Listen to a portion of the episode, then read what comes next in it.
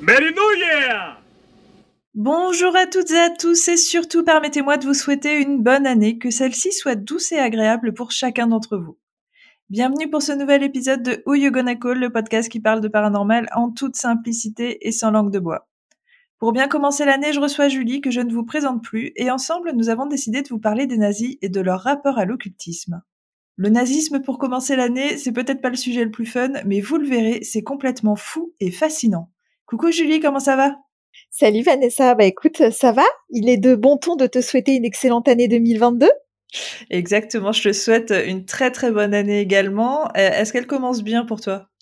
Bon écoute, euh, oui, ça va, elle commence euh, tranquillement, on va dire. Ouais, t'as passé de bonnes fêtes? Oui, oui, bah le Noël, hein, fatalement, a hein, été l'apothéose de mon année. oui, c'est ce que tu attends le plus au monde tout au long de l'année. Ça y est, on y était enfin. Alors du coup, tu dois être un petit peu nostalgique. Ça y est, c'est fini? Ouais, c'est ça. Bah écoute, euh, pour euh, essayer de me remonter le moral, je continue de regarder des films de Noël. Euh, tu sais que t'as une irréductible. pour pas sortir du thème. Et alors du coup, pour se remonter le moral et pour bien commencer l'année, on s'est dit comme ça, on s'est parlé, on s'est dit tiens, si on faisait un podcast sur les nazis, parce que bon, c'est quand même super fun, c'est super pour commencer l'année, les gens vont adorer. Et on était d'accord, hein, on s'est dit c'est génial. Exactement. Alors, pour recentrer un petit peu le truc, pour expliquer aux gens comment cette idée nous est venue, parce que c'est quand même pas euh, anodin de vouloir parler des nazis et de leur rapport à l'occultisme. En fait, on s'est retrouvé dans plusieurs conversations avec Julie parce qu'on est vraiment passionné de paranormal, d'occultisme, tout ça. Et euh, au cours de plusieurs conversations, on s'est rendu compte que souvent, ça nous ramenait aux nazis et une fois, deux fois, trois fois, quatre fois, on s'est dit mince quand même, c'est pas possible. À chaque fois qu'on veut parler de paranormal, il y a une référence aux nazis. Et on a fait cette enquête. Euh, vous avez probablement, peut-être en tout cas, regardé les vidéos ou écouté le podcast sur Ouska et sur Prague. Où lors de notre enquête à Ouska, on s'est rendu compte qu'il y avait aussi un gros pan de l'histoire qui était euh, qui était par rapport aux nazis qui étaient venus à Ouska, qui avaient euh, installé euh, a priori seulement une bibliothèque de livres cultes, mais qui auraient fait des expériences là-bas. Et là, ça a été le déclic. On s'est dit c'est pas possible en fait. Faut vraiment qu'on parle des nazis parce que. Alors, je vais dire tout de suite. parce que vous allez nous entendre utiliser des qualificatifs genre c'est génial, c'est fascinant, probablement tout au long du podcast. Euh, c'est pas qu'on trouve la Seconde Guerre mondiale et tout ce qu'ont fait les nazis fascinant. Attention, il hein. faut bien qu'on remette les choses euh, dans leur contexte. Ce qu'on ce qu'on va trouver fascinant, nous, en fait, c'est leur rapport, le rapport qu'ils avaient euh, par rapport à l'occultisme, au surnaturel, qui est complètement fou, vous allez le voir. Donc si vous nous entendez dire c'est génial, c'est incroyable, c'est fascinant, euh, c'est faut voilà remettez les choses dans le contexte. On est euh, bien évidemment complètement euh, comme tout le monde outré par rapport à ce moment de l'histoire euh, qui est absolument affreux et rien n'est excusable chez les nazis. Mais vous verrez que il y a certaines choses qui ont été faites pendant la Seconde Guerre mondiale qui ont franchement été comparées à certains faits occultes et surnaturels et qui sont incroyables. Alors Julie, du coup, je sais pas si tu voudrais euh, déjà nous parler un petit peu de ton rapport par rapport à ça, les nazis, à l'occultisme. Alors, bah, tu sais quoi, je vais te raconter une anecdote, euh, puisque du coup, euh, quand j'ai cherché à, creuser un peu plus le sujet, j'ai commandé pas mal de livres. Mmh Et quand je les ai reçus à la maison, il m'a été très difficile de les ouvrir euh, comme si, euh, tu sais, l'énergie ah. qui se dégageait des livres était dégueulasse en fait. Mmh, ça m'a demandé vraiment un effort euh, surhumain parce qu'effectivement, il y a un espèce d'antagonisme à, à, dire que c'est à la fois fascinant et à la fois euh, dégueulasse en fait tout ce qui s'est passé quoi. Voilà, je trouve moi ce que je trouve fascinant en fait c'est la, la, personnalité. Enfin voilà, au-delà de tout ce qui s'est passé, c'est cette personnalité euh, de, de, certains euh, donc euh, chefs nazis comme Hitler, Himmler, et ce qui se dégageait d'eux, et du coup ce qui s'est transformé vers une chasse à l'artefact occulte en fait, on va dire. C'est ça, c'est complètement ça. En fait, moi, toi et moi, on avait des bribes d'histoire, en fait. C'est-à-dire que sans, sans se plonger dans nos recherches, on savait déjà des petites choses. Et je pense que ça a apporté tout le monde. Je pense que les gens qui écoutent le podcast, là, savent plus ou moins que Hitler, Himmler euh, avait euh, avait un attrait pour le culte en fait. On, on, on, va vous apprendre des choses, mais il y a des choses que vous savez déjà. Et en fait, euh, c'est en plongeant dans nos recherches qu'on s'est rendu compte qu'en fait c'était bien plus fou que ça. Voire effrayant. Et moi, j'étais un petit peu comme toi, c'est-à-dire que quand j'ai fait mes recherches, moi j'ai fait des recherches du côté des historiens. Eux, en fait, ils sont vraiment sur les faits. Donc, ils vont vraiment raconter ce qui, ce qui, ce qui, ce qui s'est mis en place pendant des années, même avant la Seconde Guerre mondiale. Mais il y avait aussi tous les faits, vraiment bah, des horreurs qui ont été faites pendant la guerre. Et tu vois, c'était vraiment, c'était vraiment graphique et et, et c'était chaud. Moi, il y a des moments où j'avais besoin de faire des pauses pendant la recherche parce que c'est un mmh. moment de l'histoire qui est absolument affreux. Enfin, il y a tellement euh, d'atrocités qui ont été faites pendant pendant ce pendant six ans de guerre là que euh, que c'était chaud et de voir du coup qu'il y avait des références à l'occultisme, au paranormal par rapport à, certaines choses justement atroces qui ont été faites, c'était euh, ouais c'est pas possible, c'est compliqué. Donc je comprends un petit peu ta réaction Julie et du coup, quand je vous disais que vous avez probablement entendu des choses par rapport au nazi à l'occultisme, peut-être que comme ça, ça pop pas dans votre tête, mais en fait, si vous réfléchissez un petit peu, euh, vous avez déjà vu des films, c'est quasiment obligatoire, où il y a une référence euh, à des nazis qui recherchent soit des trésors, des artefacts ou des reliques, un petit peu autour de légendes comme ça. Alors, le plus connu d'entre tous, c'est euh, Indiana Jones et les aventuriers de l'Arche perdue. Je pense que quasiment tout le monde a vu ce film. Et en fait, dans le film, euh, les nazis cherchent l'Arche d'Alliance qui contient les tables de la loi. C'est euh, les tables de la loi ont été gravées par Dieu pour Moïse. Voilà. Donc il y a déjà une référence qui est hyper importante. Je pense qui a été assez anodine, je pense, pour les gens, où les gens se sont dit, bon, c'est bon, c'est de la science-fiction, c'est un film. Et en fait, bien sûr que c'est un film Indiana Jones, mais il y avait une petite inspiration qui était assez réelle, puisque c'est vraiment ce qui s'est passé, c'est que dans toutes les choses que les nazis ont fait, on va y revenir après en détail, ils ont, entre autres, cherché énormément d'artefacts très réputés, très légendaires, euh, et il y avait une quête comme ça en permanence. Alors c'est surtout toi, Julie, qui va nous parler de ça parce que c'était surtout Himmler de recherche d'artefacts dans le monde entier et de livres. Ça, c'était très important. Il y avait un besoin. De toute façon, en fait, euh, dès le départ, euh, les nazis, leur truc, c'était qu'ils voulaient devenir les maîtres du monde, voire de l'univers. En fait, ils voulaient avoir la main sur tout. Euh, il y avait cette notion de race supérieure. Et eux, en fait, dans la race supérieure qui, qui, qui voulaient créer, euh, il voulait qu'il y ait un accès euh, au savoir, euh, au pouvoir magique, euh, à toutes ces choses-là, tout détenir, tout tout posséder. Et euh, bah, toutes ces choses occultes et surnaturelles en faisaient partie. Dans les autres références pop culture, euh, vous connaissez probablement aussi Captain America. Dans Captain America, il y a des nazis qui recherchent le Tesseract. Euh, il y a aussi un autre film qui s'appelle Hellboy, euh, c'est peut-être un peu moins connu. Et Hellboy, quelle est l'histoire? C'est un démon qui a été appelé par les nazis, et les nazis ont fait des rituels pour faire venir Hellboy, et du coup Hellboy ensuite est sur Terre et et s'ensuit euh, ses aventures dans le film. Donc voilà, il y a au moins trois références extrêmement connues pop culture et je pense qu'après, la liste est très longue en fait. On peut en trouver euh, dans des BD, dans des films, dans des séries, dans plein de choses. Ça paraît anodin à chaque fois, mais en fait, c'est vraiment tiré euh, plus ou moins de faits réels. Est-ce que toi, tu as des exemples comme ça, Julie? Non, j'avais effectivement euh, bah, tous les, enfin beaucoup de Marvel parce qu'en fait, euh, comme euh, Captain America apparaît aujourd'hui dans dans beaucoup de Marvel, effectivement où on parle des artefacts nazis qui cherchaient. et puis bon, Indiana Jones parce qu'effectivement c'est ma culture donc donc voilà, je, je connais bien. Écoute Julie, moi je te propose qu'on parle tout de suite justement de cet aspect de recherche euh, d'artefacts et de reliques parce qu'en fait c'est c'est l'un des faits les plus fous. Euh, moi dans ce que j'ai trouvé, euh, c'est que déjà avant même la Seconde Guerre mondiale, il y a un institut qui a été créé qui, qui le nom est barbare. Je, m'excuse d'avance parce que la prononciation à mon avis c'est pas du tout ça, mais qui s'appelait a priori Annenerbe. C'était un institut de recherche pour étudier les pratiques et les légendes occultes. Ce qui est drôle avec cet institut, c'est qu'en fait, très rapidement, Hitler a réfuté euh, côtoyer cet institut qui était composé de 300 scientifiques, mais on sait à peu près de sources sûres que malgré tout, Hitler est à la tête euh, de cet institut puisque en 1945, il a été fermé et, euh, il n'y a, a, plus du tout eu d'activité de ce côté-là. Alors, que recherchait exactement cet institut? Euh, Il s'intéressait beaucoup au paganisme, aux anciens cultes germaniques, et il recherchait justement euh, des artefacts dans le monde entier. Donc il envoyait euh, vraiment des, des personnes chercher ces artefacts. Et dans les objets qui étaient recherchés, il y avait par exemple euh, l'épée du roi Arthur, je trouve ça complètement fou, le Saint Graal et Atlantide.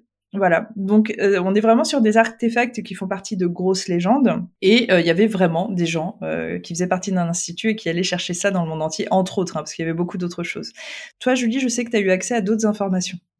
Ouais, alors en fait, au niveau des, des artefacts, je crois que le, en fait, c'est compliqué d'être synthétique quand on parle de ça, parce qu'en fait, la genèse de tout ça, en fait, même du, du nazisme, de, de leurs croyances et tout, elle part de tout un tas de choses en fait.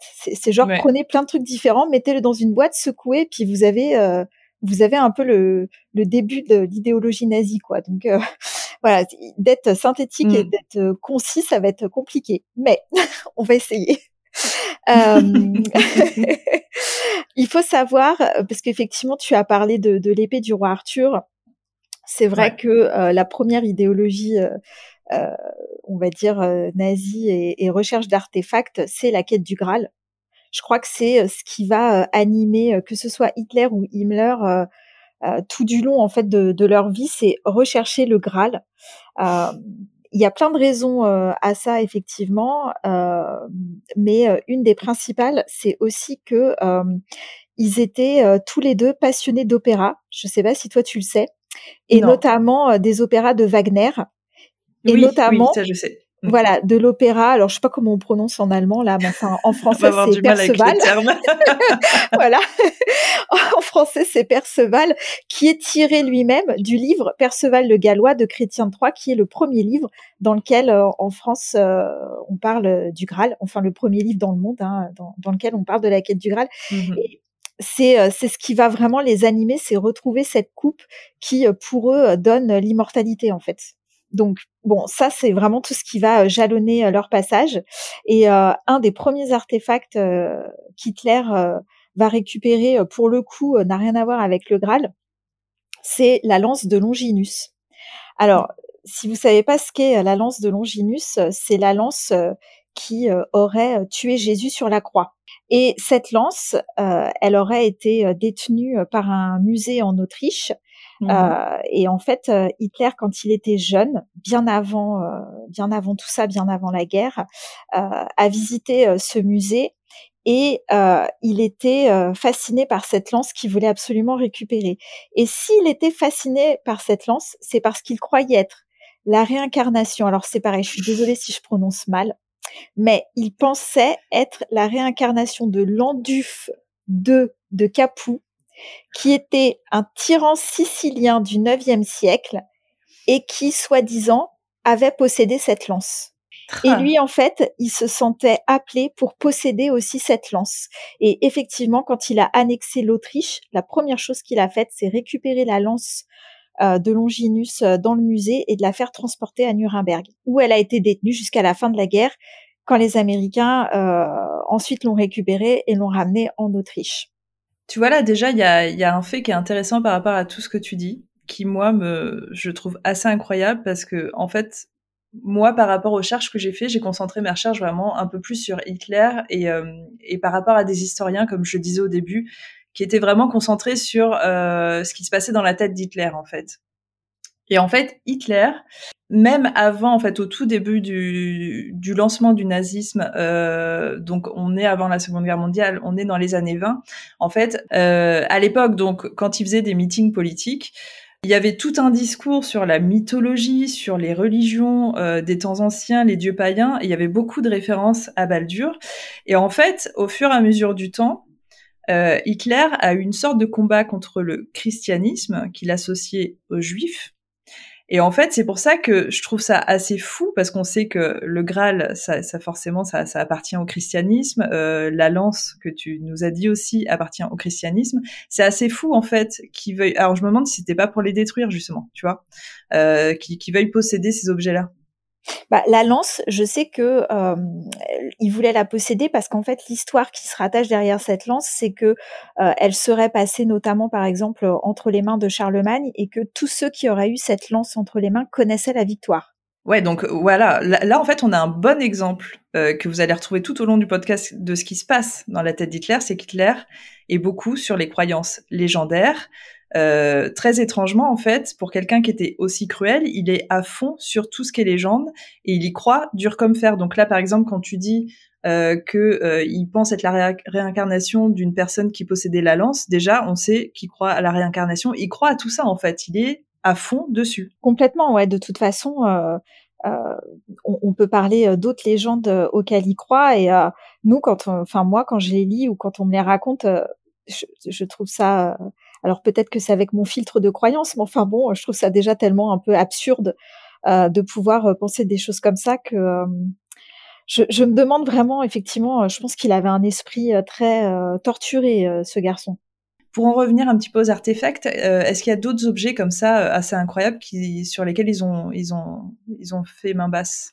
Tous les livres qui traitent d'occultisme. Absolument tous les livres. Il faut quand même savoir aujourd'hui, alors même si je sais que ça nous coûte à nous de le dire et que ça va vous coûter à vous de l'entendre, mais la plus grande bibliothèque occulte du monde, elle appartient, mm. ou en tout cas, elle appartenait à Himmler. Appartenait, oui. C'est, oui, ça fait mal. ça fait mal, mais apparemment, euh, ils avaient vraiment des, des livres euh, déjà un très rares euh, et absolument euh, incroyables. Est-ce que tu as des exemples de livres qu'ils pouvaient posséder? Himmler avait la plus grande euh, bibliothèque sur la chasse aux sorcières. Tous les livres occultes de chasse aux sorcières ont appartenu à Himmler. Et alors, est-ce que tu sais pourquoi? Vas-y, dis-le. Parce que moi, je sais. Et là aussi, ça va vous faire mal à tous de l'entendre. et croyez-moi, ça me coûte de le dire. en fait, une euh, ascendante, une ancêtre d'Himmler, a été brûlée vive en tant que sorcière. C'est ce qui a motivé euh, Himmler, d'ailleurs, euh, dans sa je sais pas comment on pourrait dire euh, ça, mais dans sa chasse à l'occultisme, c'est une des raisons qui a motivé Himmler, parce que j'ai quand même essayé de, de, chercher à comprendre un peu euh, sa personnalité et à savoir euh, comment on peut en arriver là en fait.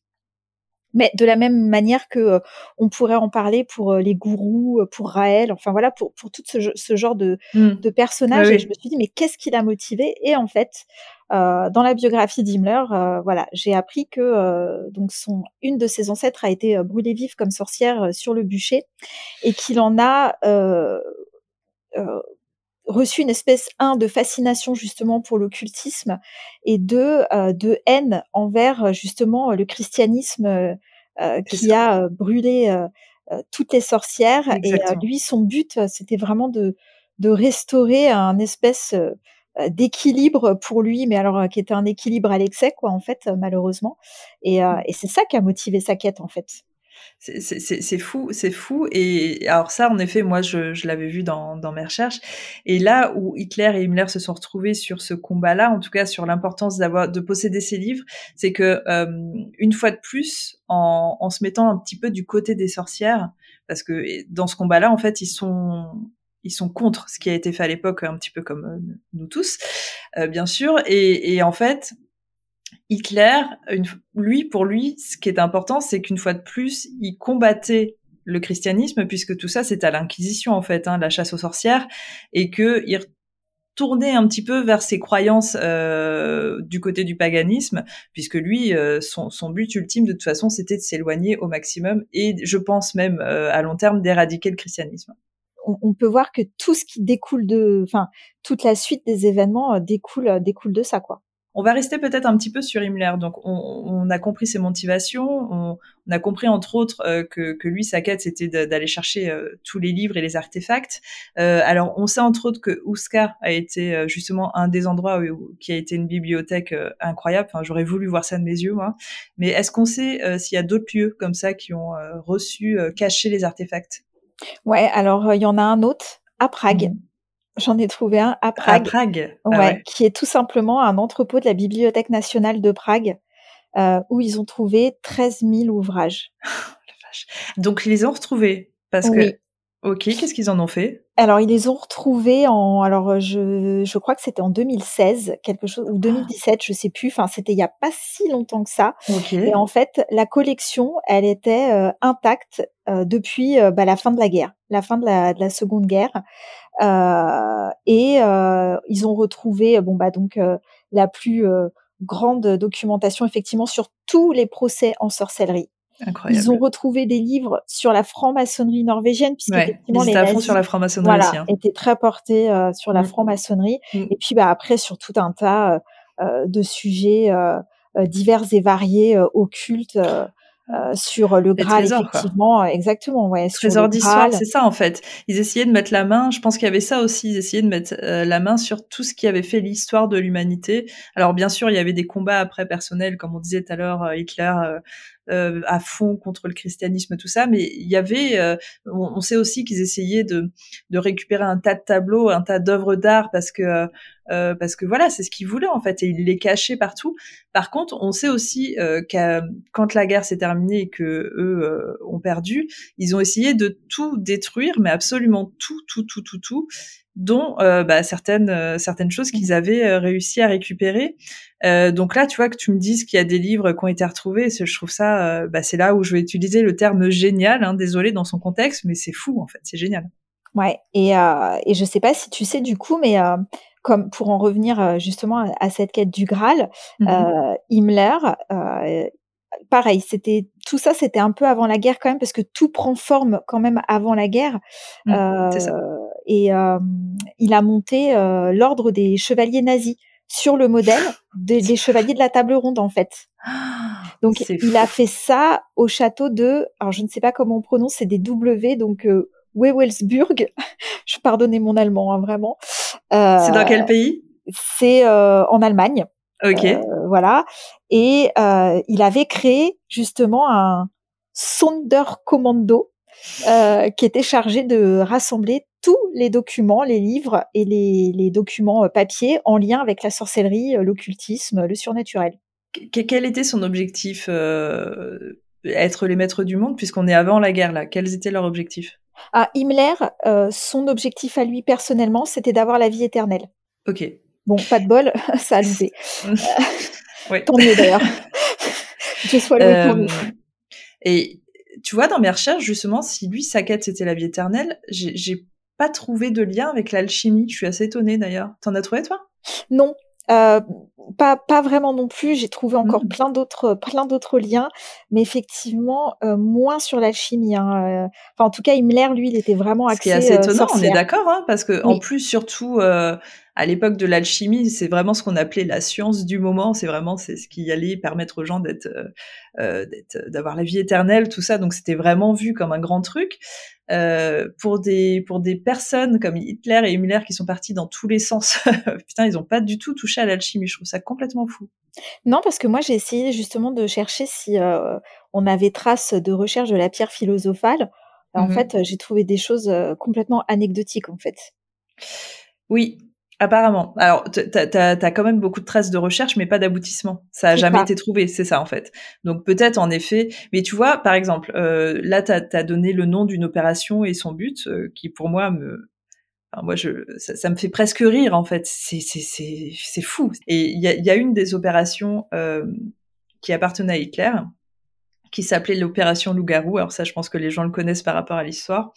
Mais en fait, ce qu'il faut savoir, euh, bon, alors Opération Loup-garou, c'était quoi? C'était euh, une, troupe de personnes qui, a priori, étaient volontaires, euh, qui étaient euh, une groupe de résistance à partir du moment où, en fait, en 1944, euh, les Alliés sont arrivés en France. Et quand, en fait, Hitler, en 1944, a vu que bah, eux, ça commençait à reculer, ça commençait à être chaud, euh, ils ont fait appel à des volontaires qui, a priori, étaient euh, bien sûr officieux, un petit peu plus violent. C'est passé plutôt outre en fait cette opération loup-garou, mais ce qu'il faut savoir aussi à la base, c'est que dans la tête d'Hitler, lui qui était à fond sur le surnaturel, dans sa tête, c'est que vraiment ce qu'il aurait voulu euh, dans son imaginaire le plus profond, c'est pouvoir avoir des personnes, parce qu'il croyait au loup-garou en fait, il était à fond dans la lycanthropie, et il, il aurait voulu avoir euh, des gens qui soient vraiment des loups-garous pour pouvoir faire une sorte d'armée de personnes surhumaines, une fois de plus, pour la conquête du monde.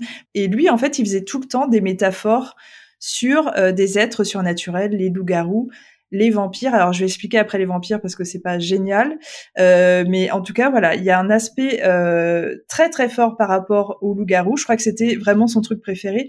D'ailleurs, l'endroit où il a résidé les dernières années de sa vie euh, sur euh, à partir de 41 euh, s'appelait la tanière du loup. Elle était en Pologne.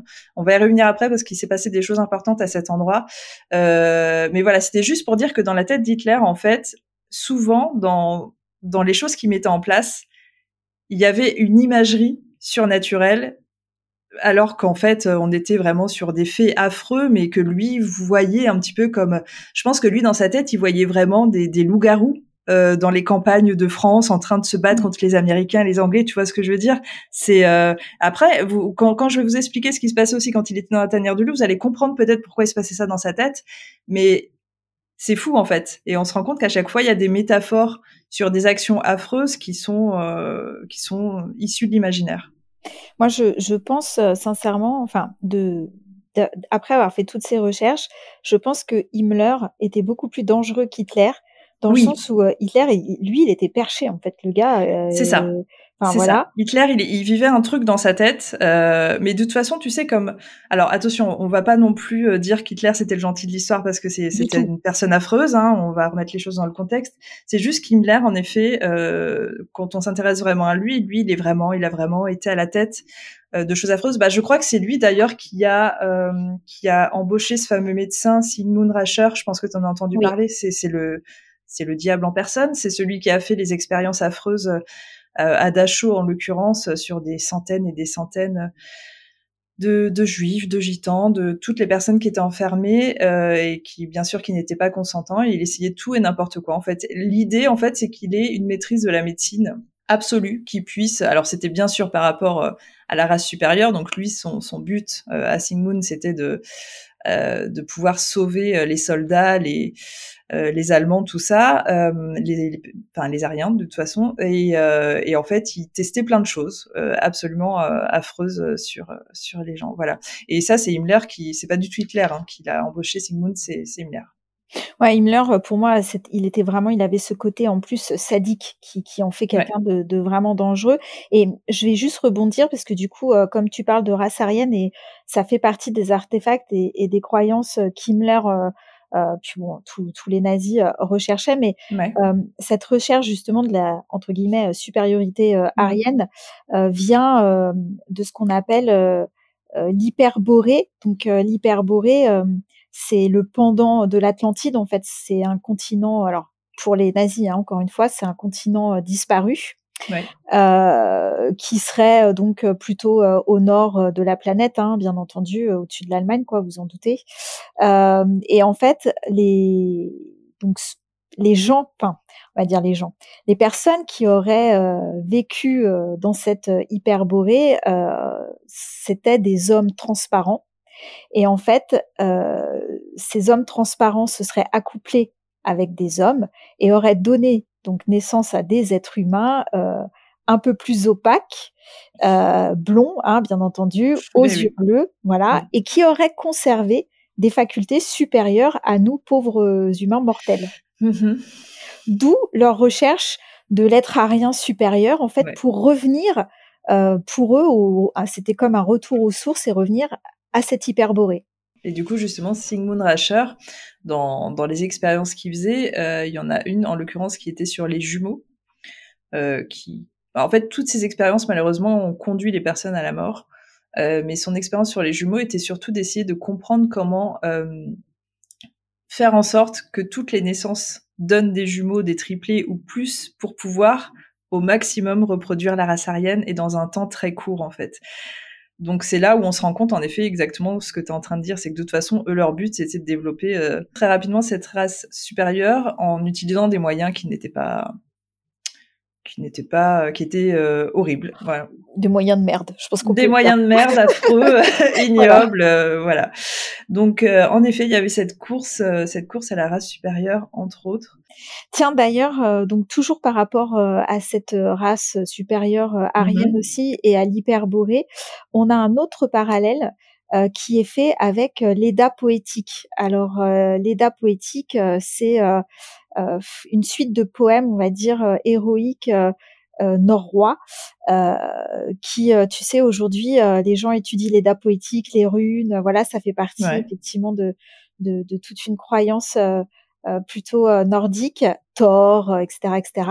Et donc effectivement, eux, pour eux, l'ancêtre de la race aryenne prenait forme dans l'Eda poétique.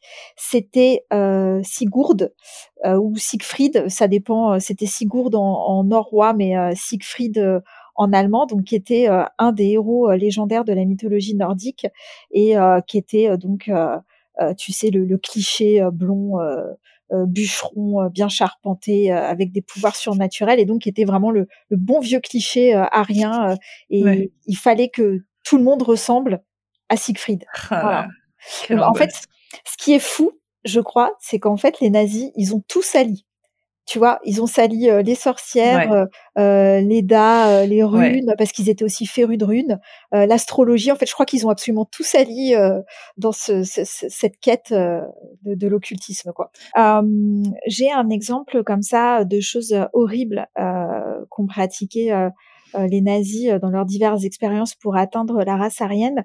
Euh, il y a quelques années, j'ai été à Auschwitz et donc notre guide nous expliquait en fait que à Auschwitz, il faisait des, expériences. Donc euh, il stérilisait mais qu'à moitié en fait les femmes. Alors il leur enlevait les trompes euh, et les ovaires pour pas qu'elles se elles se reproduisent. Et en fait elles gardaient l'utérus et ils essayaient de leur injecter euh, des embryons donc euh, ariens, je sais pas comment dire, de la race supérieure mmh. dans l'utérus pour voir ce que ça pouvait donner en fait. bon, bien entendu, je pense que ah, ça, ça va parler à n'importe quelle femme à quel point euh, ça peut être horrible et à quel point, d'ailleurs, bon, ceux qui sont déjà allés à Auschwitz vont savoir que l'ambiance là-bas, elle est horrible, elle est pesante, elle est. ouais, j'imagine que ça doit être très très compliqué. C'est une ambiance de souffrance et de mort partout où on va, et, et ce genre de d'expérience non seulement n'a pas lieu d'être, mais enfin, je crois qu'il n'y a pas de mots pour décrire ça en fait. Non, mais tout ce qu'ils ont fait, de toute façon, c'est. Euh, mais tu vois, l'expérience que tu décris, c'est typiquement euh, une expérience qui a été créée par Sigmund Rascher. C'est une des expériences les plus connues. Elle a été faite dans tous les camps de concentration sur toutes les femmes. Enfin, en tout cas, partout où il y avait des femmes. Et euh, bah, une fois de plus, le but, c'était cette idée de reproduire cette race aryenne au plus vite et, et en fait de ah, j'aime pas, pardon, ça me, ça me touche beaucoup, mais j'aime pas parce que ça parle de femmes et puis ça parle de tout ça, c'était vraiment des sales cons de toute façon, mais euh, c'était simplement de voir les femmes comme des réceptacles en fait, tu vois, c'était même pas des humains, c'était vraiment. Euh, mais après, leur but plus tard, c'est-à-dire que c'est ce qu'ils auraient fait sur le long terme, pas seulement avec les camps de concentration, ils auraient utilisé les femmes juste pour porter la vie, pour développer la race aryenne et c'est tout en fait, il y avait une aucune considération de la femme, c'est voilà, c'est répugnant. Je pense que de toute façon, on peut dire qu'il y avait aucune considération de l'humain à part eux-mêmes. En fait. Oui, à part des, des, ouais, à part de cette race supérieure, il y avait aucune considération de la vie, ouais, c'est clair. Bon, justement pour s'éloigner un petit peu de toutes ces atrocités, euh, même si on a besoin de se rappeler parce que le travail de mémoire et euh, voilà, il faut pas qu'on oublie qu'il y a eu des gens euh, des personnes absolument affreuses euh, il n'y a pas si longtemps que ça qui, qui ont voulu euh, qui ont fait un génocide atroce. Mais euh, on va essayer d'avancer sur ce podcast dans les croyances d'Hitler. Justement on va repartir un petit peu sur sur ses croyances et sur ce qui se passait dans sa tête. Alors une fois de plus on est encore bien avant la Seconde Guerre mondiale lui et son parti étaient entre autres accros à la doctrine de la glace éternelle. Est-ce que tu en as déjà entendu parler, Julie? Oui, alors du coup, euh, je vais expliquer pour les gens qui ne connaissent pas. Euh, en fait, cette doctrine de la glace éternelle est à la base issue de euh, Orbigé. Alors une fois de plus, je pense que je le prononce très mal, qui était un ingénieur astronome. Euh, il a commencé à travailler dessus en 1894 et quelques années plus tard, il a commencé à à partager cette doctrine qui pour lui serait que la plupart des corps sont constitués de glace, euh, que la Voie lactée est composée de glace, que la pluie et la grêle sont issues des météorites et que la Lune serait complètement faite de glace. Par exemple, dans les choses qu'Orbigé a dit, euh, il a dit entre autres que euh, dans le passé, un petit peu comme ce qui s'est passé pour Atlantide, il y avait eu une sorte de déluge immense et que les géants étaient partis se réfugier en haut de la montagne. Et ça, c'est vraiment des choses qu'un ingénieur astronome euh, du début 20e a voulu démontrer. Alors, il n'y a pas beaucoup de gens qui ont accroché à sa doctrine, mais Hitler a fait partie des gens qui étaient à fond avec cette doctrine. Donc, c'est pour expliquer aussi un petit peu ce qui pouvait se passer dans sa tête et ce à quoi il pouvait croire profondément. Euh, qui est un petit peu, si je peux le comparer, qui serait euh, aujourd'hui peut-être équivalent à des gens qui pensent qu'aujourd'hui la Terre est plate, tu vois. Euh, mmh. Et on sait qu'à l'époque, en tout cas, Hitler, a priori, aurait fait partie de sociétés secrètes dans lesquelles il y avait aussi cet astronome Orbigé que, dont je n'arrive pas à prononcer le nom. Mmh, ça me laisse pantoise. D'ailleurs, je, je, rebondis par rapport à ce que tu ce que tu viens de dire et je crois qu'il y a un point aussi très important qu'il faut qu'on aborde, c'est l'astrologie. Euh, puisque alors Hitler avait son, son astrologue et Himmler ne prenait aucune décision stratégique pendant la guerre sans avoir consulté l'astrologue. Ce qui paraît fou quand même. Et en même temps, j'ai envie de te dire, sur le coup, j'ai pensé comme ça. Je me suis dit, mais c'est incroyable, surtout vu les décisions qui ont été prises. C'est ça surtout, c'est les prises de décisions euh, affreuses. Mais en fait, c'est des choses qui se sont toujours faites dans le passé. D'ailleurs, ça se fait toujours aujourd'hui. Il y a beaucoup de présidents qui font appel à des à des voyants, des astrologues. Ça c'est plus ou moins. On le sait beaucoup pour Mitterrand, par exemple, mais ça c'est plus ou moins. Euh, mais à la base, justement, euh, la divination, c'est fait pour ça. C'est-à-dire que je vais, je parle vraiment des, des anciens temps, là où on était encore avec des tribus, des choses comme ça. Il y avait toujours euh, le chaman ou peu importe comment il était appelé, qui était le conseiller euh, du roi, du, euh, de, de, la personne qui était en charge du peuple euh, et qui devait l'aider dans ses décisions, alors souvent de guerre et de choses comme ça. Et là, en fait, on est une fois de plus, c'est ça qui est intéressant par rapport à ce que tu dis sur des sortes de rituels utilisés beaucoup plus dans des temps anciens, parce que c'est ça en fait. J'ai l'impression qu'ils faisaient des parallèles vraiment avec des, mm. des, des, temps qui étaient très très vieux.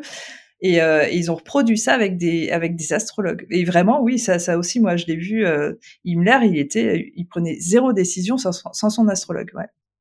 D'ailleurs, est-ce que, euh, alors pareil, je, je, je continue euh, par rapport à leur astrologue.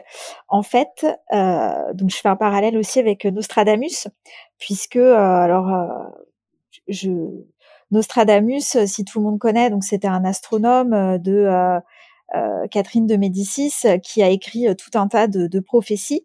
Et dans ces prophéties, euh, il y aurait en tout cas une partie sur la Seconde Guerre mondiale, l'aigle de feu, etc., etc.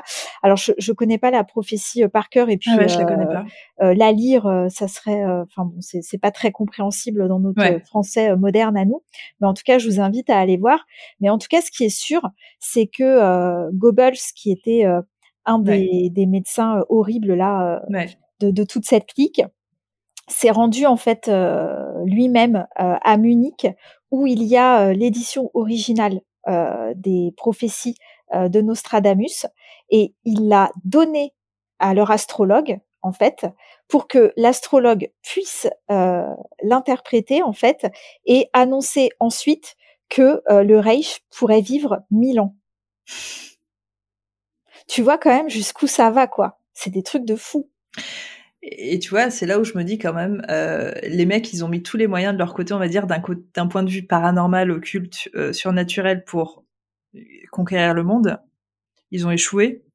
Et c'est là quand même où tu te dis, euh, bon, après on le sait, hein, qu'il y a des mauvais astrologues, il y a des mauvais voyants, tout ça, mais euh, comme quoi ça ça, ça ça ça donne pas réponse à tout. Pour je dis ça pour les gens qui consultent en permanence des voyants, je pense pas non plus ça aide à tout. Non, d'ailleurs, euh, juste pour la petite histoire quand même, euh, sachez que au moment de la défaite du Troisième Reich, mmh. le fameux astrologue a fabriqué des fausses prophéties ah. parce que bah forcément ils se trouvaient tous mmh. acculés bah, par la défaite. Euh, il a donc euh, fabriqué des fausses prophéties et mmh. puis euh, il est mort effectivement lui aussi en 1945 dans un camp de, de concentration et, et, fin de l'histoire quoi voilà. Donc l'astrologue a été finalement enfermé dans un en fait, l'astrologue dont je, parce que je sais qu'il y a eu plusieurs astrologues, l'astrologue dont je parle, et là vous allez voir toute euh, l'antagonisme de tout ça, c'est que l'astrologue dont je parle s'appelait Kraft et était donc juif. Mmh. Ok. Voilà. Et ça, j'imagine qu'il l'avait caché au départ et ça s'est su, c'est ça? Oui, bah de toute façon, euh, en fait, euh, il y a, je, pense que parce que en fait, tout au long de l'histoire, on voit quand même qu'ils se sont servis de certaines personnes qui étaient de religion juive. Donc je me dis, tu vois, c'est il y a juifs et juifs quoi. Il y a les juifs qui leur servaient bien, où ils étaient bien contents de les avoir finalement, et puis ceux ceux mmh. qu'il fallait détruire, éradiquer. deux poids deux mesures, tu vois, j'ai l'impression parfois. Alors, pour rebondir sur ce que tu dis, parce qu'on va rester un petit peu dans, tout ça, dans les divinations, tout ça, il faut savoir aussi qu'en 1942, Hitler a, a créé le Pendulum Institute, qui comprenait une dizaine d'occultistes. Et en fait, euh, ces occultistes étaient rassemblés pour chercher les ennemis au moyen euh, de pouvoir euh, divinatoire, c'est-à-dire avec des pendules, avec la, en utilisant la voyance, le troisième œil, des choses comme ça. Et, et entre autres, en fait, ça arrivé au moment où Mussolini justement a été a été attrapé. Euh, et, euh, voilà, ça fait partie euh, d'une des autres choses qu'ils ont créées et qui est absolument réelle. Et c'est hallucinant en fait de se dire que, bah, en fait, Hitler, il était dans les moyens terriens, c'est-à-dire des militaires, des choses comme ça. Il essayait aussi de de construire des, des, machines. Il avait fait appel à des ingénieurs pour construire des machines hyper destructrices, comme il disait. Et entre autres, dans ces machines, il a voulu construire une machine anti-gravité euh, une machine. Le mec est vraiment, pour moi en fait, il est vraiment dans les films de science-fiction. C'est un truc de fou. Euh, il a voulu construire une machine qui envoyait des rayons de mort. Donc en fait, tu recevais un rayon, c'est un petit peu le rayon laser. Tu recevais des rayons et tu mourais. Et, euh, et aussi des, des missiles géants. Tout ça, bien sûr, et heureusement pour nous, a échoué. Euh, je pense que c'était un manque de moyens en fait. Euh, à mon avis, c'était même pas possible ce qu'il voulait faire. Mais tout ça pour dire qu'en fait, Hitler parfois il était dans, dans les trucs à la fois très terrien et à la fois il était complètement perché. Il, c'était euh, ouais, c'est, il, il, voulait utiliser des moyens qui n'existent pas, je pense, sur Terre que nous nous n'avons pas, des peut-être même un savoir que nous n'avons pas. Et il partait du coup un petit peu dans le surnaturel, l'occultisme. Il, se rattachait à ça pour se dire qu'il allait pouvoir gagner. Et c'est assez hallucinant de se dire que bah, pour rechercher ses ennemis, en fait, il utilisait euh, une dizaine de mecs avec des pendules. Enfin, tu vois ce que je veux dire. Enfin, je, je crois évidemment qu'on peut faire des choses avec des pendules, mais juste en fait dans ce contexte-là de Seconde Guerre mondiale, on est en 1942, c'est complètement dingue en fait. Ouais, ça paraît fou. Euh, je sais aussi qu'il faisait beaucoup de recherches euh, sur la télépathie notamment avec il était à fond dessus. Lui pour lui, en fait, euh, moi ça c'est les premières infos que j'avais avant de faire de mes recherches. Lui, il est vraiment persuadé et comme moi d'ailleurs que la télépathie, euh, tout, euh, tous les psys sont réels et justement euh, ça ça fait partie des choses justement où il y a le moins d'archives et qu'on a le plus de mal à trouver, mais on le sait quand même un petit peu, c'est qu'il a fait des expériences parce qu'une fois de plus, lui, il voulait créer une super armée en fait, euh, une armée de super humains. Et il voulait que les gens soient télépathes, il voulait que les gens euh, euh, puissent bouger les choses à distance. Voilà, ça fait vraiment partie de ses croyances. Et est-ce que, alors du coup, moi tout ça, ça m'amène quand même une question. Je suis sûre que je suis pas la seule à me la poser. Peut-être que toi, avec tes recherches, tu vas pouvoir me répondre ou pas. Est-ce qu'Hitler était médium? Moi, je pense pas qu'il était médium. Euh, c'est bizarre parce que j'ai l'impression d'avoir entendu ça quelque part qu'Hitler était médium. Je pense qu'il avait une sensibilité évidente pour tout ça, voire même peut-être plus que sa vie réelle en fait. Euh, tu vois vraiment qu'il vit dans ce monde-là. Il est, pas du tout rattaché à la terre. Euh, moi, pour moi, s'il était médium, il aurait pas fait tout ça parce que de toute façon, c'était voué à l'échec dès le départ, je pense. Je sais pas ce que t'en penses. Toi, en plus, qui a une sensibilité plutôt médiumnique, est-ce que pour toi, Hitler était médium? Bah, c'est une bonne question. Euh, moi, dans, alors, dans les recherches que j'ai effectuées, j'ai trouvé quand même deux, trois petites choses. Ouais. Euh, notamment, euh, un de ses amis qui était médecin aussi, le docteur Stein. Je, ouais, je pense qu'on doit prononcer comme ça. et j'ai trouvé des mentions qui disent que Hitler entendait des voix euh, parce que, enfin, j'ai retrouvé dans beaucoup de choses qu'on le comparait parfois à Jeanne d'Arc. Du coup, parce qu'il entendait pas mal de voix. Pourquoi? Parce qu'il entendait des voix? Ouais, tout à fait. Ah ouais? Euh, Maintenant, on sait aussi, hein, tous que entre parfois la schizophrénie et la médiumnité, euh, il y a qu'un pas. Hein. Bah, euh, Moi, j'ai bien, moi, j'ai bien l'impression qu'il était schizo, hein, Hitler. Hein, quand, dans, dans, tout ce que j'ai lu, ça, ça t'a pas donné cette impression? Bah, si, d'autant qu'en plus, visiblement, il était aussi sujet énormément aux maux de tête et aux migraines. Ouais. Euh, donc je, je sais pas. C'est difficile. Hein. Euh, évidemment, il y a une part de moi qui n'a pas vraiment envie qu'il soit médium parce que bah forcément, tu vois, voilà, c'est un peu compliqué et en même temps, bon, je voilà, pourquoi pas. Après, je pense qu'il y a des gens qui, même encore aujourd'hui, qui font très mal usage. Voilà de la médiumnité qu'ils peuvent avoir donc là ça aurait été poussé à l'extrême donc je pense que ça restera un grand un grand mystère je sais pas. Ouais. En tout cas, euh, c'est vrai que c'est, les infos sont un petit peu dures à trouver là-dessus. Après, tu vois, comme on le dit souvent, il avait probablement des prédispositions comme beaucoup d'entre nous. Après, est-ce qu'il les utilisait euh, ou pas euh, De toute façon, comme on s'est dit quand on a fait nos recherches, on s'est bien dit que Hitler, en effet, lui, il était perché dans son monde, mais tout ce qui était mis en pratique, c'était beaucoup plus Himmler de toute façon. Donc je pense que même euh, si Hitler était médium, je suis pas certaine que c'est une info qu'il aurait partagée à l'époque parce que de toute façon lui son combat c'était pas ça. C'était pas euh, regardez-moi je suis médium, euh, c'était beaucoup plus je, je, suis dans ma guerre et et donc bon c'est possible mais de toute façon il y a des chances hein, vu vu, vu ce à quoi il s'intéresse et ce qu'il met en place. Enfin moi je te dis ce pendulum institute moi ça me c'est complètement incroyable de toute façon quand tu vois ça. Mais alors, on, va peut-être faire un petit détour. Euh, on va sortir du surnaturel et on va partir euh, vers les drogues. Excusez-moi, alors attention, ne prenez pas de drogue, bien évidemment, mais c'est un point important. En faisant mes recherches, je suis tombée euh, sur des recherches qui sont assez fascinantes sur l'aspect des drogues justement pendant la Seconde Guerre mondiale et surtout par rapport à Hitler. Euh, comme tu l'as dit très bien, Hitler était sujet euh, à des migraines, des choses comme ça. En fait, Hitler, il était très malade et surtout sur, on va dire, les quatre dernières années de la guerre où il est parti s'enfermer justement dans la, la tanière au loup euh, en Pologne. Il était, il était dans un état pitoyable et en fait, il était accompagné en permanence d'un docteur qui s'appelait docteur Morel.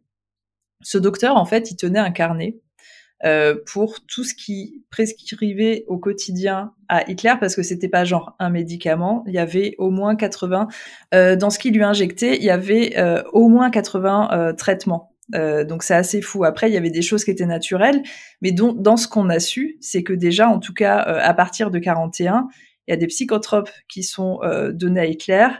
Euh, et ce qu'on sait aussi, c'est qu'au début de la guerre, en fait, il y a un, des injections, des drogues qui ont été données à tous les militaires, qui s'appelait de la pervitine, qui se trouvait très très facilement à l'époque et qui a vite été interdit, qui était une sorte de alors on appelait bien sûr pas ça drogue à l'époque, on appelait ça plus euh, ça, ça, ça, pourrait être l'équivalent aujourd'hui de la vitamine C. En gros, c'est on le vendait comme ça aux gens en disant vous allez voir, ça va vous donner confiance, ça va vous tonifier, ça va vous donner de l'assurance. Et en effet, c'est ce qui se passait.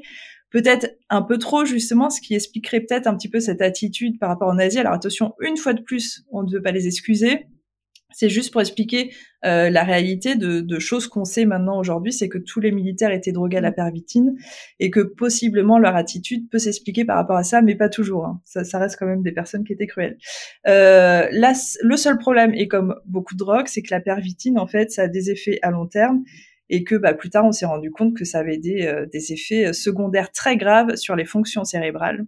Donc, ils ont officiellement, puisque ça a été interdit, arrêté de le donner, sauf que ils sont probablement passés sur d'autres choses. En tout cas, de son côté, Hitler prenait euh, beaucoup d'injections par jour. C'était tenu dans le carnet de Dr Morel qui a été retrouvé et euh, dont des personnes ont écrit des livres depuis, on fait des recherches. Euh, il y avait au moins des psychotropes. En fait, le docteur Morel, il, il, écrivait souvent le détail de ce qu'il lui donnait et y a une injection en fait où il disait jamais ce que c'était, il disait toujours la même injection, toujours la même injection, sans décrire. Mais au fur et à mesure des recherches, les historiens se sont rendus compte que c'était des psychotropes. Et en fait, par la suite, en fait, euh, Hitler vraiment, il se mettait dans un état euh, absolu euh, et il a eu les tympans percés. Et à partir de là, en fait, le docteur Morel a prescrit de la cocaïne, en fait, de façon assez quotidienne à Hitler. Là, on est sur la fin, on est plutôt autour de 43-44. Et donc, euh, bah, quand, quand tu prends le recul nécessaire et que déjà par rapport à tout ce qu'on a dit et par rapport à tout ce qui a été fait pendant la Seconde Guerre mondiale et que tu sais que les militaires euh, étaient avaient une sorte de booster comme ça au quotidien pour les rendre forts, pour leur donner confiance, que Hitler lui-même euh, avait probablement pas les idées nettes parce qu'il était sous psychotrope ou, euh, sous, cocaïne. C'est un peu flippant en fait. C'est un peu flippant de se dire que bah, toutes les décisions cruelles, immondes qui ont été prises, ça se trouve découlent de ça, découlent de personnes euh, qui étaient drogués, qui étaient malades et qui en plus étaient perchés, tu vois. Euh, là, depuis tout à l'heure, on est en train de débattre en se disant, euh, ça se trouve, il était schizo. Bah, non seulement ça se trouve, il était schizo, mais il était drogué, il était déjà pas net. Enfin, tu vois ce que je veux dire? C'est forcément des personnages comme ça, avec quand tu cumules tout ça, ça donne, ça donne des résultats atroces, quoi. Ouais. Moi, tu vois, j'avais lu, euh, parce que bon, c'est, je, encore aujourd'hui, hein, ce, ce, genre de comportement existe, a toujours existé, je pense, et existera toujours, puisque euh, des gourous, euh, il y en a partout. Oui. Mais j'essaye je, je, de comprendre en fait cette fascination que peuvent avoir justement les gens pour des personnes comme ça, qui font qu'elles les suivraient jusqu'au bout du monde, alors qu'elles ont des idéologies complètement insensées et, et perverties. Et, et tu vois, je lisais même aussi que bon, Hitler était euh, enfin, c'était pas ce qu'on appelait un homme très intelligent, quoi. Tu vois, il était même plutôt un peu euh, bébête. Malheureusement, je, je, vais dire, je pense comme beaucoup de dirigeants qui souvent sont utilisés comme des pantins et derrière, en fait, t'as les véritables personnes qui sont eux euh, acteurs et décisionnaires et qui sont dans l'ombre en fait. Ils utilisent souvent des personnes, euh, mais c'est vrai que j'avais lu ça aussi. Euh, que c'était euh, il était charismatique. Justement, ce type de personne qui pouvait prendre des décisions extrêmes, qui étaient très facilement influençables, et c'est souvent le cas. Et que du coup, c'est pour ça qu'on dit depuis tout à l'heure que le véritable euh, diable de l'histoire dans tout ça, c'est surtout Himmler. Oui, oui, bien sûr. De toute façon, il était chef suprême de la SS et, et les décisions passaient effectivement par ah, C'était lui et Goebbels. Hein, ouais. Voilà, lui et Goebbels. Mais Hitler, il avait certainement ce charisme qui font que bah, parfois on suit les gens euh, euh, parce que effectivement il y a quelque chose qui se dégage d'eux euh, qui fait que je sais pas ça doit annihiler toute pensée chez les autres. Mais voilà c'est aussi le principe des gourous dans une secte et, bon bref enfin bon je pense que de toute façon je comprendrai jamais non et à la fois tu vois c'est là où aussi où on s'est dit mince comment ça se fait qu'on trouve ça fascinant alors que c'est fascinant tu vois c'est juste que c'est grave et fascinant c'est il y a, y a, quelque chose de psychologique en effet euh, auprès de ces personnes déjà qui arrivent à rassembler des gens autour d'idéologies parfois dangereuses et stupides, euh, de la tacité réelle, mais il y en a plein d'autres en fait. Et on se demande vraiment déjà un comment ces personnes cruelles arrivent à faire passer euh, des idéaux euh, en, en, au milieu de, de, de, de cruauté, de, de, choses immondes, et comment des gens arrivent à se rallier à ces causes en fait. Et euh, c'est peut-être là où euh, on va utiliser la phrase bateau de il faut tout pour faire un monde. Et en effet, il y a peut-être des gens euh, qui, qui, trouvent que ce sont vraiment des idéaux. À l'époque du nazisme, il y a des gens, à mon avis, et c'est même sûr, on sait qu'il y a des gens qui, qui, ont été contraints de suivre Hitler, mais on sait aussi qu'il y a beaucoup de gens qui l'ont suivi parce qu'ils étaient persuadés de ce qu'il disait, ils étaient persuadés de cette race supérieure, ils étaient persuadés de tout ça. Il avait réussi alors lui et Himmler et son parti euh, à embrigader tous ces gens en leur euh, faisant croire. Enfin, tu vois là quand on fait le détail, on se dit mais c'est dingue quand même. Enfin c'est comment c'est possible en fait que les gens aient suivi ça euh, c'est rien n'est rien ne tient en fait rien ne tient il y a, y a, pas de fondation euh, c'est complètement dingue on dirait que c'est euh, c'est un truc créé par des fous quoi Bon, ben, je, mais je crois que tu as raison, en fait. C'est ça, c'est un truc créé par des fous, pour des fous. Ouais. Et, et de la même manière. y a des conséquences extrêmement graves. Oui, ben, c'est ça, mais comme à chaque fois, de toute façon, il y a forcément. Alors là, c'est euh, effectivement des conséquences à l'échelle mondiale avec euh, des millions et des millions de morts, mais euh, de la même manière que comment un seul gars peut convaincre 50 personnes de se suicider en même temps, le même jour, tout ça pour atteindre un ordre cosmique sorti d'on ne sait où, quoi, tu vois un dernière petite chose, alors je vais revenir sur ce, cette opération loup-garou.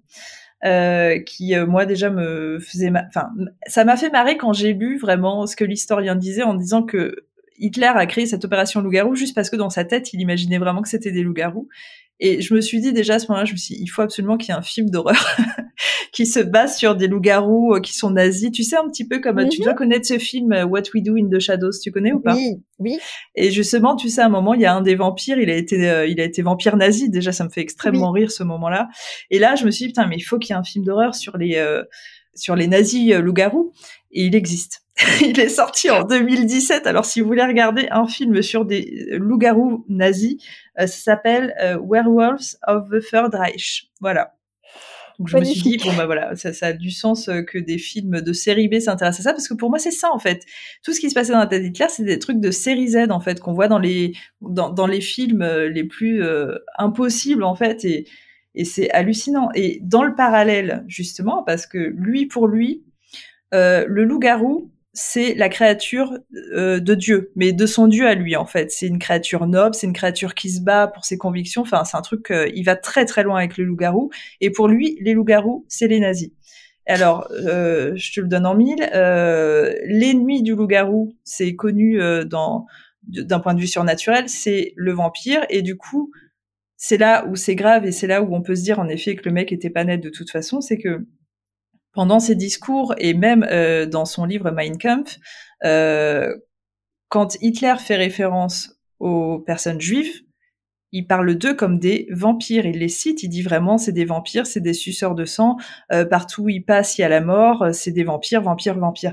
Et en fait, c'est là que tu vois que bah pour lui, le combat, en fait, certainement sous psychotrope, il voyait des vampires et des, et des loups-garous se battre, quoi. Mm. Et bien sûr, euh, pour lui, dans sa tête, c'était les loups-garous qui gagnaient parce qu'ils étaient plus forts et parce que c'était les créatures de Dieu et que c'était juste et que voilà. Mais c'est euh, hallucinant. Enfin, moi, ça me fait halluciner tout ce que j'ai trouvé. Ouais, c'est dingue, on s'en rend pas compte en fait. Et euh, parce que c'est vrai que finalement, quand tu abordes la Seconde Guerre mondiale à l'école, on reste, enfin, on va pas dans la psychologie des personnes on reste sur effectivement les faits historiques, les batailles, etc., etc., ce qui s'est passé. Mais comment on en est arrivé là, en fait, c'est quelque chose qu'on oublie et qui pourtant est quand même, je pense, relativement intéressant, surtout pour des enfants, enfin des adolescents, quoi, qui sont en construction et peut-être pour éviter justement certains pièges après, type secte, etc., etc. Mais je voilà, je, je, me dis comment en fait une poignée de, de petites personnes qui avaient des, des, croyances et des convictions euh, comme celle-ci euh, ont pu arriver à perpétrer euh, le plus grand massacre mondial. ouais. Tu vois, il y a, y, a, y a, un truc intéressant dans ce que tu dis, c'est que j'étais en train de réfléchir quand tu disais ça, est-ce que ça aurait été intéressant justement, ou est-ce que ça serait intéressant encore aujourd'hui de parler de ça? Dans des cours d'histoire et en même temps je me dis quel est le job des, des profs d'histoire? C'est vraiment des, de parler de faits. Et là ce qu'on est en train de parler depuis tout à l'heure alors c'est des faits sans être des faits. C'est-à-dire que c'est des choses que les historiens euh, beaucoup de chercheurs ont, ont, mis beaucoup de temps à rechercher euh, mais c'est pas des choses qui sont reconnues aujourd'hui. Et d'ailleurs quand j'ai fait mes recherches je suis tombée sur beaucoup d'articles de gens euh, qui, qui, disaient que ça, ça les agaçait profondément qu'on s'intéresse à cette partie euh, des nazis et de l'occultisme parce que en fait pour eux, ça, ça, ça, retire la gravité de ce qui s'est passé réellement, juste de personnes qui ont fait un génocide et qui, qui ont créé des atrocités, qui ont tué des milliers et des milliers de gens. Euh, et, et, et, le fait de, de, de, faire un petit peu ce qu'on fait là, euh, mais nous, on le fait surtout pour expliquer, bah voilà, qu'il y a eu des croyances et des choses comme ça, et que bah, c'était quand même juste des tarés derrière. Euh, bah, en fait, les personnes qui sont agacées par ça voudraient qu'on ne fasse plus référence à ça, parce qu'il faut juste garder les faits, il faut juste garder la gravité de, de ce pan de l'histoire, en fait. Tu vois ce que je veux dire? Ouais, je vois. Et pour autant, les faits découlent de la personnalité de, de ces gens, en fait. C'est ça aussi. Euh, c'est un ouais. tout en fait, c'est vrai que je comprends. Mais hein, là, on veulent dire. la psychologie, tu vois. L'histoire, c'est des faits, c'est des dates, c'est des choses comme ça. Mmh. Après, euh, bah, je pense qu'en vérité, ce serait plus dans des cours de psycho que tu t'intéresserais à la. C'est d'ailleurs, je, m'adresse aux personnes qui ont fait psycho ou des cours de psycho qui sont euh, psychologues. Euh, Est-ce que vous avez déjà eu des cours justement sur des personnalités, ce qui se passait dans leur tête, et peut-être euh, qu'Hitler est, est une des personnes? Et là, j'imagine que ça doit être fascinant, tu vois. Ouais, comme pour tout ce qui est serial killer, euh, etc., etc. Quoi. Je pense qu'il y a des mécanismes. Euh, ouais. Mais bon, du coup, alors, je comprends. Mais en fait, c'est vrai que, enfin, moi, d'un point de vue vraiment tout à fait personnel, euh, je trouve que euh, les faits euh, découlent forcément de, de, de, décisions et de choses qu'on prend. Et tu vois, les, les, deux sont liés. Quoi. Peut-être que si Hitler avait pas pris autant de drogue, tu vois, avait pas été autant perché eh ben je sais pas, peut-être qu'on aurait eu autre chose ou peut-être pas. En fait, on n'en sait rien, mais voilà, c'est tout un enchaînement de, de, de, de choses qui ouais. amènent euh, jusqu'ici, quoi. Oui, oui, complètement. C'est tout, c'est exactement ce que tu dis. C'est tout ça cumulé bah, en a découlé malheureusement la Seconde Guerre mondiale et tout ce qui s'est passé. tiens, d'ailleurs tout à l'heure j'ai oublié de dire que justement ce fameux cette fameuse injection magique que prenait tous les jours Hitler, par la suite en fait, parce qu'apparemment ça crée vraiment un truc, euh, bah, t'as évidemment Himmler, Mussolini, tout ça qui, prenaient la même chose. Donc en fait, euh, c'est là où c'est extrêmement grave, c'est que tu te rends compte qu'après, si tous ces gens-là qui étaient extrêmement tarés prenaient exactement la même composition d'injection de drogue euh, au quotidien, et ces personnes-là, bah, étaient à deux doigts de créer un chaos à la fin du monde, quoi. Ouais, Bon, euh, il est temps que ce podcast se termine. J'ai la tête qui tourne. Je sais pas toi, Julie. Là, moi, je déjà les recherches, euh, j'ai trouvé ça très compliqué. Pourtant, moi, la Seconde Guerre mondiale, c'est alors, je vais utiliser une fois de plus le terme de fascination, mais juste parce qu'une fois de plus, sur le plan psychologique et sur le plan euh, guerre, tout simplement, c'est un moment de l'histoire qui m'intéresse. Mais euh, c'est toujours, à chaque fois que je m'y intéresse, ça me, ça me bouleverse. Alors, je pense que c'est pareil pour toi.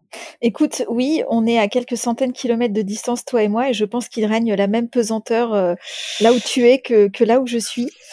Euh... J'espère que pour vous qui avez écouté le podcast, euh, bon, j'imagine que c'était lourd. J'espère quand même que vous avez appris des choses. Le but, c'était pas non plus euh, de, de, de, vous déprimer ou de voilà, mais on est obligé de passer par là. On peut pas parler euh, de ce moment de l'histoire avec légèreté, euh, même si on a abordé des sujets qui sont qui sont différents puisque c'était euh, l'occultisme, le surnaturel associé aux nazis. On est forcément obligé de parler de choses qui sont lourdes et voilà, de toute façon, c'est quand on fait référence à des personnes qui sont euh, complètement l'opposé de nous, euh, des personnes cruelles, méchantes et noires, euh, c'est forcément ça, ça, nous touche et ça, ça, nous, ça nous bouleverse. Donc on va arrêter là. J'espère que ça vous a plu à tous. On va se faire un petit point, un petit peu sur ce qui se passe actuellement dans nos vies par rapport au podcast, tout ça. Alors déjà première question et J'imagine que tu n'as pas changé, Julie. Où est-ce que les gens peuvent te retrouver? Sur Instagram, Julie est en toutoune. Oui, avec les petits tirés à chaque fois. Du bas, voilà, c'est ça. N'hésitez pas à aller suivre Julie parce qu'elle met toujours du contenu hyper intéressant par rapport bah, à, à, ton domaine euh, privilégié qui est euh, la mort, l'approche de la mort, tout ça. Euh, ça. tu l'abordes très bien. Par rapport au podcast, euh, vous pouvez retrouver l'Instagram qui est où you gonna call-podcast. Et là, en fait, j'image un petit peu bah, tout ce qu'on s'est dit. Donc là, j'imagine que les prochaines publications vont être un petit peu dark, mais euh, voilà, on est obligé de passer par là. Je vous préviendrai si c'est trop dark avant de, avant que vous ouvriez les photos parce que j'ai pas non plus envie de vous choquer. Si vous voulez me suivre moi personnellement dans ce que je fais, mon Instagram, c'est euh, Vanessa-Paranormal Life. Et après, vous avez un lien Linktree qui vous ramène vers tout ce que je fais, euh, mes autres réseaux.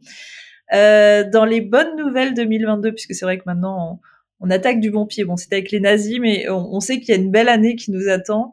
Euh, bah, il y a déjà les nuits Ghost Hunt. Alors, si c'est la première fois que vous écoutez le podcast, les nuits Ghost Hunt, c'est quoi? Ce sont des soirées que j'organise dans des lieux présumés hantés, en compagnie de spécialistes du paranormal. Alors, c'est souvent River James de la nuit du chasseur.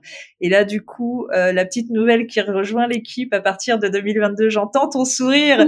c'est Julie est en toutoune.